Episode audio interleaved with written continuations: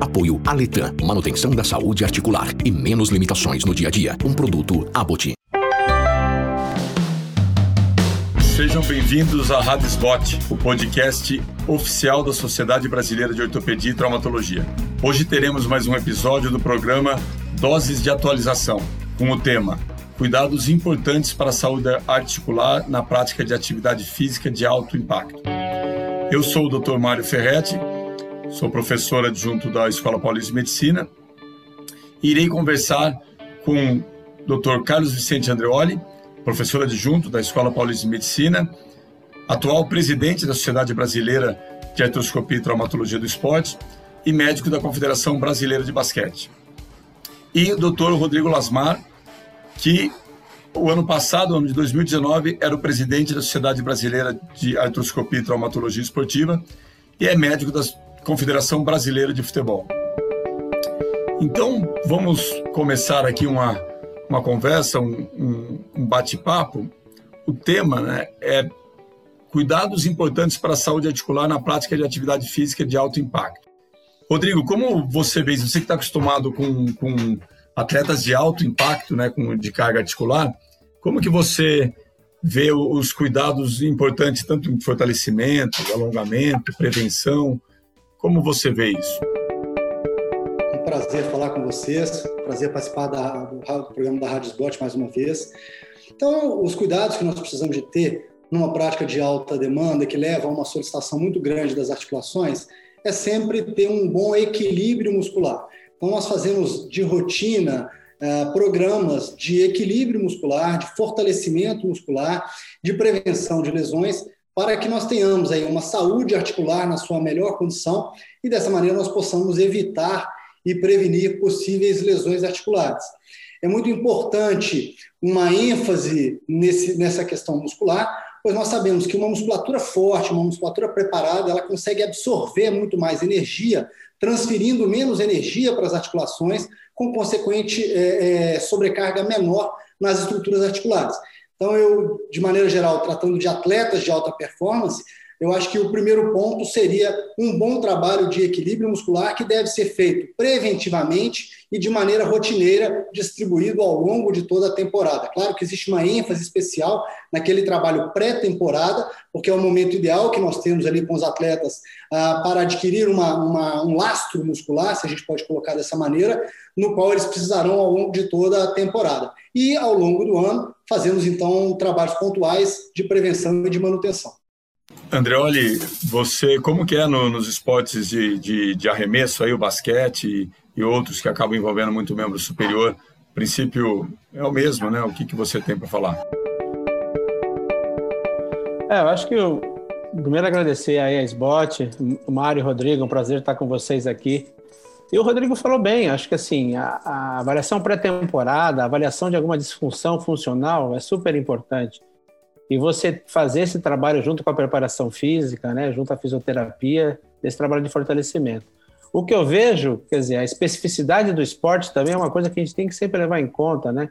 O Rodrigo está no futebol, eu trabalho bastante com basquete, o basquete já vem o salto, né? Esse salto repetitivo, a gente acaba tendo também dores lombares, tendinopatia patelar.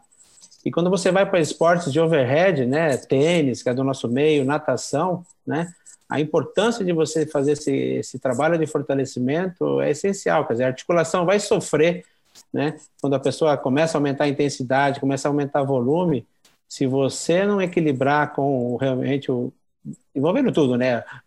O peso da pessoa, né? Para acertar essa parte e a parte também do fortalecimento.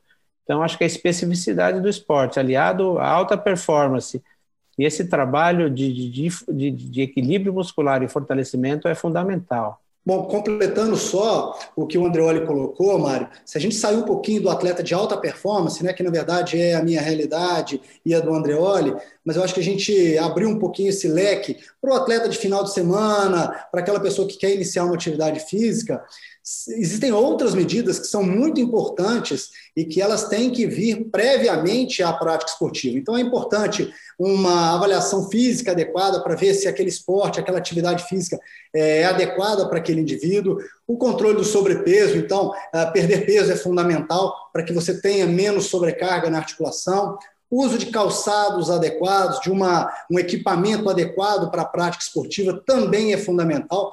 Tudo isso ajuda a prevenir lesões e, principalmente nos casos daqueles que não são atletas profissionais, essas variáveis elas são importantes e elas podem estar relacionadas ao aumento de, de, uma, de uma sobrecarga articular com consequente é, é comprometimento de alguma estrutura.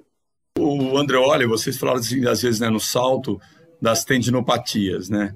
E a tendinopatia, às vezes, a gente acaba fazendo muito trabalho de fortalecimento excêntrico. É, vocês acham isso importante já desde um de uma o trabalho de prevenção para aqueles que, que já têm uma predisposição, já teve um histórico de tendinopatia, seja tendinopatia patelar ou, ou outra qualquer? É, eu acho, Mário, isso, é, esses trabalhos hoje, né, tanto da preparação física, é, os treinos excêntricos e mesmo a fisioterapia, que está muito ligada, é, são fundamentais. E eu acho que a gente tem feito categoria de base da seleção, instruir o garoto de seleção sub-16, 18, 19, isso faça parte da rotina dele. Né? Então, quando chega nos jogos repetitivos, você vê o futebol aí, vários campeonatos, o basquete também acaba tendo vários jogos seguidos, a NBB está numa bolha aí com vários jogos seguidos. Às vezes o, o atleta não tem tempo de recuperar, né? Esse que é o grande. Então, ah, o controle desse tempo e o controle de volume, às vezes a gente não consegue. Então, esse trabalho de prevenção por meio de, do equilíbrio muscular e os treinos excêntricos, principalmente para tendão calcâneo, né? Tendão quadricipital e o patelar, é, acho que tem que fazer parte da rotina do treinamento do atleta. Isso é, acho que tem, é fundamental. Eu acho importante, tem dois pontos nisso que o Adrioli colocou, que eu acho, primeiro, esse trabalho é um trabalho interdisciplinar, é fundamental essa sintonia com a fisioterapia, com a preparação física, com a fisiologia, porque dentro do departamento médico existem responsabilidades ali dentro que são compartilhadas. Claro, o médico é o responsável por coordenar né, todo esse trabalho, é, mas esse é um trabalho que tem que ser feito de uma maneira é, compartilhada entre todas essas pessoas. E dentro da sua pergunta, Mário, claro, é, essa avaliação, então eu vou voltar no, no que eu coloquei um pouco antes, na pré-temporada é o momento da gente identificar possíveis desequilíbrios, possíveis situações ah, de risco maior, situações predisponentes para alguma lesão, identificar aquele atleta que já tem um histórico de alguma queixa prévia, como uma tendinopatia, como você colocou, e a partir disso nós vamos fazer um trabalho de fortalecimento e de reequilíbrio muscular, eu acho que é mais até do que só um fortalecimento, um reequilíbrio muscular global, esse trabalho ele tem que ser feito, um trabalho é, para todo o grupo, mas existe uma individualização é, dependendo das queixas de cada um, para que aquela pessoa, aquele indivíduo que já tem um histórico ou que tem uma queixa específica, que ele faça um trabalho específico, individualizado para aquele problema que ele teve. Exatamente porque ao longo da competição, quando começa a temporada, muitas vezes nós não vamos ter tanto tempo para fazer isso. Então a gente vai fazer o trabalho de manutenção, que tem que ser feito. Mas se a gente puder minimizar essas diferenças, essas discrepâncias ainda na pré-temporada, ao longo do ano nós vamos tentar fazer a manutenção. Porque isso é muito mais fácil, muito mais simples, muito mais barato do que parar um atleta por uma tendinopatia patelar, por exemplo, durante a temporada e tirar esse atleta aí duas, três semanas de combate para fazer um trabalho uh, que, que vai deixar ele muito tempo e com uma, uma, uma inatividade muito importante. Joia. É, é, falando disso, disso tudo de fortalecimento excêntrico tudo, e carga articular, né, a gente vê muito na, nas, na, na, nas dores femoro-patelar, por exemplo, às vezes aquela retração posterior, né? E é muito difícil do atleta ganhar aquele alongamento. Né? É, como que é o alongamento, Andreoli, para membro superior? Assim, o que, é importante do ponto de vista de flexibilidade para articulação no membro superior? Aí o Rodrigo pode falar do membro inferior. Eu acho que no, no membro superior, principalmente atletas arremessadores em braço dominante, você pega no nosso meio tênis, natação, é, vôlei, né, que é o ao longo do tempo, existe uma adaptação do, do, membro dominante, ele ganha mais rotação lateral, principalmente em ombro, e menos rotação interna, né, medial. Então, você identificar esses déficits de amplitude em ombro, né, faz muito o que o Rodrigo falou, você fazer essa avaliação pré-temporada, ver se ele tem esse desequilíbrio. Acho que da mesma forma que a gente faz as avaliações isocinéticas de membro inferior, acho que tem que ser feita de membro superior. E, e identificar esses déficits de força, né, de, principalmente musculatura escápulo-torácica, e esses déficits de amplitude de ombro. Acho que isso tem que ser corrigido. Então, o déficit de rotação interna, que é muito comum em arremessadores, isso faz parte né, da rotina pré-temporada e de um trabalho ao longo da temporada de reequilíbrio e, e ganho dessa amplitude. Então, entrando nos membros inferiores, o conceito é mais ou menos o mesmo, né? É, mas uma, uma coisa bem importante, por isso que eu, eu coloquei que eu acho importante o termo de reequilíbrio muscular, porque isso envolve ganho de flexibilidade, envolve ganho de mobilidade articular, não é só fortalecer. Então você tem que reequilibrar aquela articulação, tanto do ponto de vista de flexibilidade, de força, claro, respeitando situações individuais de cada atleta, tem uns que são mais flexíveis, tem outros que têm uma, uma amplitude é, articular generalizada com umas restrições maiores, mas trabalhar isso preventivamente. Então, no futebol, é muito comum, a gente inicia o trabalho é, diariamente com trabalhos de mobilidade, né? A gente evolui para trabalhos de alongamento, depois fazemos trabalhos ah, de fortalecimento, priorizando trabalho de fortalecimento funcional, sempre trabalhando muito é, o core, a musculatura central, e depois enfatizando, ah, no caso aqui, entrando no futebol também, é, nos membros inferiores, lembrando o trabalho excêntrico que você colocou, Mário, mas eu acho que isso tudo faz parte de um programa que tem que ser feito, um programa olhando o atleta como um todo, olhando a fase da, da do momento, né, da, da, da, temporada que nós estamos, é, olhando um ciclo de longo prazo, para que nós tenhamos, então, um sucesso a, durante toda a temporada. Não adianta trabalhar só aquele momento, lembrando que o ciclo é longo. Que é uma, é uma coisa que a gente apega muito atleta de alto rendimento, quer dizer, a gente a, a, houve uma melhoria na preparação, na, na prevenção, na, na, identificação de disfunções né, do, do membro inferior superior, e que se reequilibre um atleta que aumenta a longevidade, 10, 15, 20 anos de atividade, se a articulação, né, se existe uma, mais artrose depois de 30, 40 anos nesses atletas ou não, quer dizer, essa é uma grande questão, acho que dentro da medicina esportiva, Mário.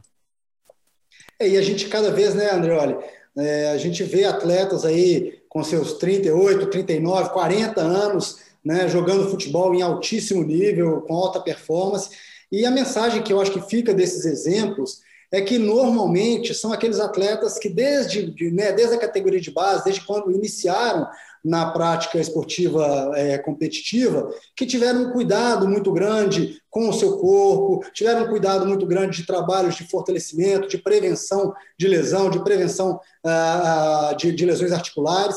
Isso leva a uma longevidade em alta performance. Porque não adianta chegar nos 40 anos, mas está ali, né? O cara que está já enrolando, que já não está no, no, melhor da sua condição. E a gente vê, por outro lado, outros atletas que chegam aí, 38, 39, 40 anos, e rendendo muito bem, porque se cuidaram. Então, eles estão colhendo um, um processo de cuidado, que é o que a gente está discutindo aqui, ao longo de toda a sua carreira. Então, eles estão tendo o fruto de uma visão que eles tiveram lá atrás, prevendo o que aconteceria 20 anos depois. É interessante isso, né? Eu acho que é, é super super importante esse ponto, porque é lógico que os atletas profissionais têm uma genética privilegiada, né? Mas você não pode acreditar na genética para sempre, né? Eu acho que o, o trabalho de base e, e, esse cuidado é importantíssimo. Mas assim, aí falando em, em trabalho de base, né? É, e não só em trabalho de base, falando em atleta profissional, a gente vê que pô, esse atleta, eles têm é, é, muito intenso, né? Ainda mais no Brasil, que tem de jogo de futebol, quarta, sábado, e aí depois tem seleção. É, tem, então tem aquela, aquela coisa da, da, capacidade funcional do atleta, né? Que eu acho que vocês falei, já falaram muito bem, fortalecimento, alongamento, e todo esse trabalho funcional que vocês falaram para preparar o atleta já desde da, da pré-temporada mas tem também a demanda, né? Você tem uma capacidade, é um equilíbrio entre a demanda e a capacidade funcional. E a gente sabe, qualquer residente já percebe que as lesões por sobrecarga, elas sempre vêm com um aumento de demanda ou uma alteração na demanda, né? Como que é aí no, no mundo profissional para vocês controlarem essa demanda e essa capacidade funcional dos atletas? Sei que é uma pergunta de um milhão de dólares, mas é como controlar essa, essa demanda, essa demanda de, de sobrecarga que, que os atletas profissionais de, de, alto impacto eles acabam tendo. E às vezes não só profissionais, né? É o, o amador, aquele que corre uma prova de final de semana, ele está num tempo de, sei lá, 40 minutos para correr 8 quilômetros, aí ele quer chegar a 35, e aí começa a ter uma lesão também, ou aumenta né, aquela mudança de, de, de ritmo. Como que vocês tentam administrar isso, tanto em nível profissional como em nível de consultório? Do ponto de vista profissional, é, trabalhando com um atleta de alta performance, é, realmente é o que você falou, é a pergunta de um milhão de dólares, mas a resposta ela é muito mais simples, não é uma resposta de um milhão de dólares. A pergunta, sim, porque a resposta, na minha opinião, ela, ela se baseia é, numa, num conceito de trabalho em equipe, de é, eu, eu acho que a, a comissão técnica que, que tem a melhor gestão do grupo é a comissão técnica que vai ter resultado no final. Por quê? Porque é, a informação, ela é muito. Hoje em dia, a gente tem dado demais. Né? A fisiologia, todo dia, ela chega com relatórios de todos os tipos de dados que a gente possa é, é imaginar é, distância percorrida, velocidade acima de 15 km por é, é, distância percorrida acima de 15, de 20, de 25 km por hora, é, o percentual de impacto que aquele treinamento gerou, é, desequilíbrio. Você pega um atleta, você consegue ver pelo GPS se ele está mancando, porque ele distribui mais percentualmente o peso, porque o, o, o, dispositivo consegue captar um deslocamento lateral maior ou menor. Então, você consegue ver o atleta que, porventura, está escondendo ali uma lesão. Então, você tem uma quantidade muito grande de dados, sem contar em termografia, em todas as informações, né, em, em análises bioquímicas que a gente tem hoje em dia. Então, quem tem a melhor gestão da informação, eu acho que esse é o grande segredo. É, recentemente, eu tive num congresso é, sobre futebol lá na Europa, e a palestra que mais me chamou a atenção foi um, um inglês que falou: olha, a informação é o bem mais importante que vai determinar o sucesso ou o insucesso de uma equipe. Então, quem tem a gestão dessa informação de uma maneira mais bem feita é quem sai na frente. E aí entra todo o trabalho do fisioterapeuta, do fisiologista, do médico, do preparador físico, que é equalizar isso. Se você tem um momento que você está jogando mais, você tem que administrar aquilo no treinamento, você tem que saber o momento de, de, de quantificar melhor aquela carga. Então, na minha opinião, com isso você consegue diminuir risco de lesão, você consegue melhorar a performance do atleta e você consegue ter, então, um resultado favorável.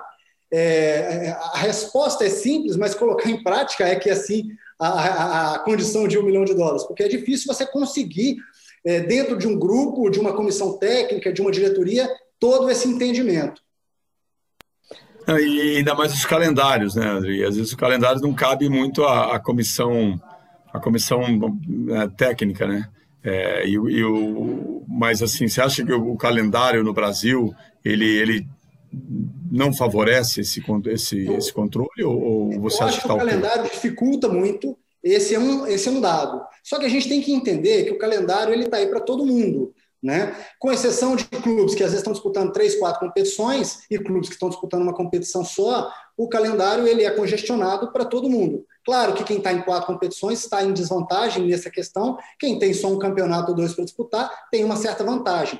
Mas se essa vantagem não for, não for adequadamente administrada, Mário, isso pode se tornar um problema. Não adianta você estar tá jogando uma vez por semana. Se o, a comissão técnica, o treinador, o preparador físico não conseguem quantificar muito bem essa carga e vão, ao longo dessa semana, levar o atleta numa demanda muito fora daquilo adequado e o cara vai chegar no jogo ou cansado, ou treinou demais, ou treinou de menos. Então, essa gestão dessa informação, administrar realmente os seus desafios, é que eu acho que é o mais importante.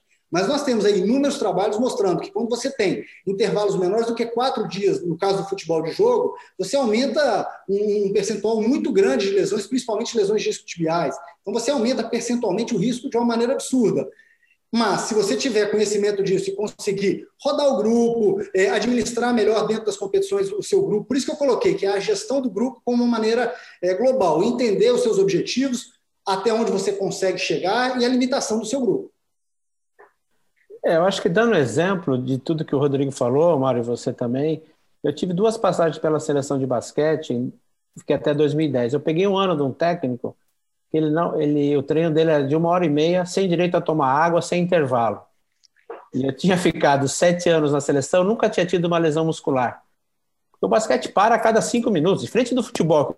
O cara 45, o basquete, exemplo, internacionalmente, a cada cinco minutos tem que ter um tempo obrigatório, fora os outros. Então existe muito falado. E ele não deixava da água. Em um mês eu tive cinco lesões musculares, é, um, é, um treino de um mês preparando para o Mundial de Basquete. E a culpa foi do médico, a culpa foi minha. Então, essa gestão do grupo, né? Você hoje tem um gestor executivo, tem equipe, tem equipe multidisciplinar, isso tem que estar muito bem integrado, quer dizer, todo esse planejamento.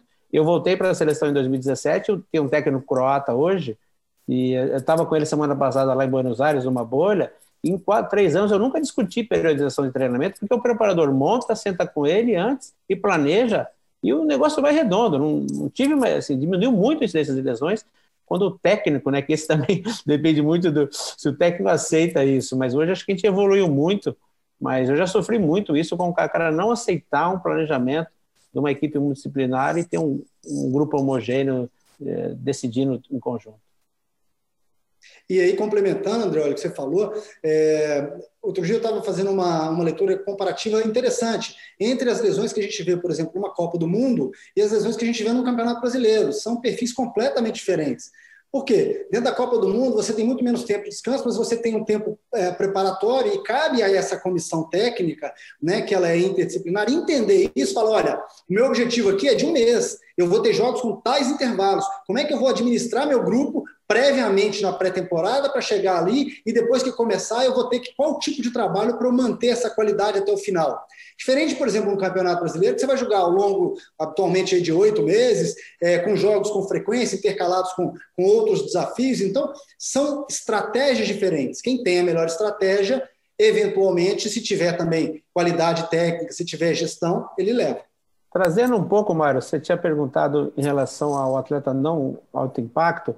Eu acho que aqui, principalmente em São Paulo, acho que a maioria das grandes cidades, Belo Horizonte, tudo, são dois esportes que o, boom de corrida, né, que é a corrida e o boom do CrossFit, né? Então, se existe uma duas dois esportes que judiam da articulação é o volume intensidade elevada de corrida e o CrossFit, que muitas vezes que nunca fizeram atividade, de repente estão fazendo um hit, uma sobrecarga aguda. Então, acho que a, esse, esse não preparo uma atividade dessa intensidade é o que muitas vezes acaba levando lesão. Eu acho que futebol o cara joga ao longo da vida, correr, né, basquete também. Mas esses dois esportes aqui no nosso meio, que eu vejo de atletas profissionais, assim, de, de, de atletas de amadores que estão começando a fazer atividade, é o que a gente acaba mais pegando aqui no, no, no consultório do dia a dia. André, olha, você me lembrou de uma frase muito interessante que eu escutei de um colega nosso, do Ramon Pugal, um espanhol. Ele, ele, ele tem uma personalidade ele forte no consultório e ele falava com os pacientes assim: você tem que entrar em forma para fazer esporte e não fazer esporte para entrar em forma. E é uma frase que eu acho que resume muito disso que a gente está colocando. É, o cara quer jogar futebol, o cara está fora do peso, o cara não faz nada, o cara acha que de um dia para o outro ele vai jogar três vezes, quatro vezes por semana. O cara nunca correu na vida, quer resolver que vai correr uma prova de 10 quilômetros daí a um mês. Então não é isso. Você tem que se condicionar dentro da sua realidade para que você possa fazer aquele esporte que você quer. Eu acho que essa, essa, esse conselho que ele dava aos pacientes, eu achei sempre muito interessante. Muito legal isso tudo aí, né? Porque é isso mesmo. Então, na realidade, para você ter um equilíbrio entre essa capacidade funcional e essa demanda, você precisa estar preparado para isso e precisa de um planejamento e tudo mais. E, e, a gente vê, acompanha como torcedor o, o, o, futebol acaba, não é o que você falou, né? meu time disputa três campeonatos e fica difícil, acaba tendo lesão, né? vem Covid, vem um monte de coisa, então fica mais, mais difícil realmente de você controlar tudo isso. Então eu vou agradecer ao Andreoli, agradecer ao Rodrigo. Andreoli e Rodrigo querem dar considerações finais? Não, mais uma vez agradecer aí a SBOT dentro dessa pandemia toda, tentando levar aí um pouco de educação continuada para todos os seus associados e criando aí canais de comunicação. Isso é muito legal, a gente participa com muito orgulho e parabenizar por mais essa iniciativa e agradecer a você, Mário, pela, pela coordenação de tudo isso, o Andreoli, nosso colega, pela dividir aí por dividir essas, esses questionamentos. Andreoli? Uh, agradecer prazer aí estar com você, Mário, Rodrigo, discutindo esses assuntos, acho que tão importantes para a saúde, né, tanto dos atletas de alto impacto e para os iniciantes. E agradecer a SBOT pelo convite e, e manter a ação continuada. O Rodrigo foi presidente da SBRAT, eu estou esse ano, o ano que vem é você, Mário. Então, acho que a gente tem que levar essas informações ao máximo para os nossos atletas. Aí. Não, legal, agradeço ao, ao Rodrigo Andreoli, que, que eu tive o prazer de trabalhar com ambos na SBRAT. E o ano que vem eu represento, vou ter que representá-los com, com mais. que né, vai ser uma responsabilidade grande para não, não deixar o, o trabalho é, diminuir comparado com o que eles já fizeram. É, obrigado pelo, pelo, pelo, pela conversa, pelo bate-papo. Você acabou de ouvir mais um episódio da Rádio podcast oficial da Sociedade Brasileira de Ortopedia e Traumatologia. Todas as edições estão disponíveis no site www.sbot.org.br e também nas principais plataformas de streaming. Nos vemos no próximo episódio. Até lá!